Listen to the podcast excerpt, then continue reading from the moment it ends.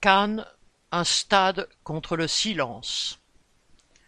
Lorsque les hymnes ont été chantés au début de la demi-finale de la Coupe d'Afrique des Nations, le 7 février, les joueurs et les supporters de l'équipe de la République démocratique du Congo, RDC, ont placé une main devant leur bouche et l'autre comme un revolver sur leur tempe. Les joueurs protestaient ainsi contre le voile de silence pesant sur la guerre qui ravage l'est de ce pays depuis près de trente ans.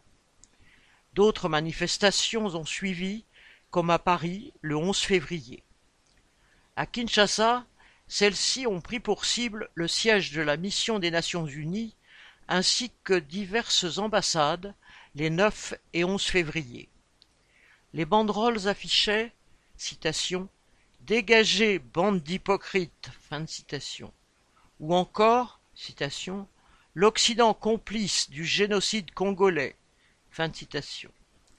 Cette guerre est en effet la plus meurtrière depuis la Deuxième Guerre mondiale et l'une des plus longues, car elle puise ses origines dans la retraite des génocidaires du Rwanda vers le Congo en 1994, que les soldats français avaient protégée et couverte.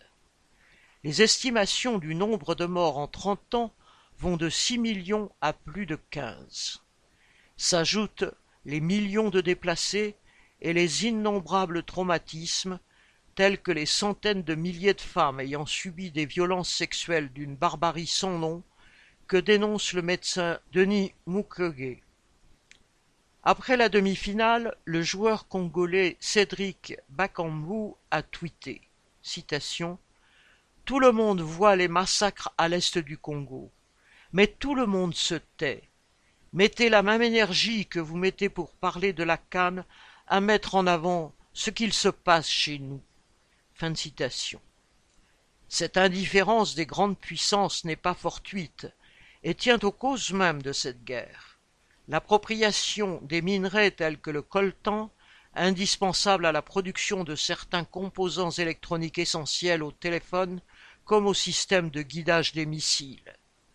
Cette prédation est au cœur de la domination impérialiste et donc des intérêts des grandes puissances, car elle alimente la chaîne de production des plus puissants trusts mondiaux. Les milices qui ont ravagé cette région pour le contrôle des mines ont changé de nom depuis le milieu des années 1990, mais la guerre ne s'est jamais arrêtée. Elles sont armées par les gouvernements des pays frontaliers par lesquels transitent les minerais et qui abritent les entreprises d'export. Elles imprègnent également largement l'appareil d'État congolais et son armée, dont le semblant d'unité n'est qu'une façade. Depuis quelques années, la plus puissante de ces milices est le M23, armé par le Rwanda.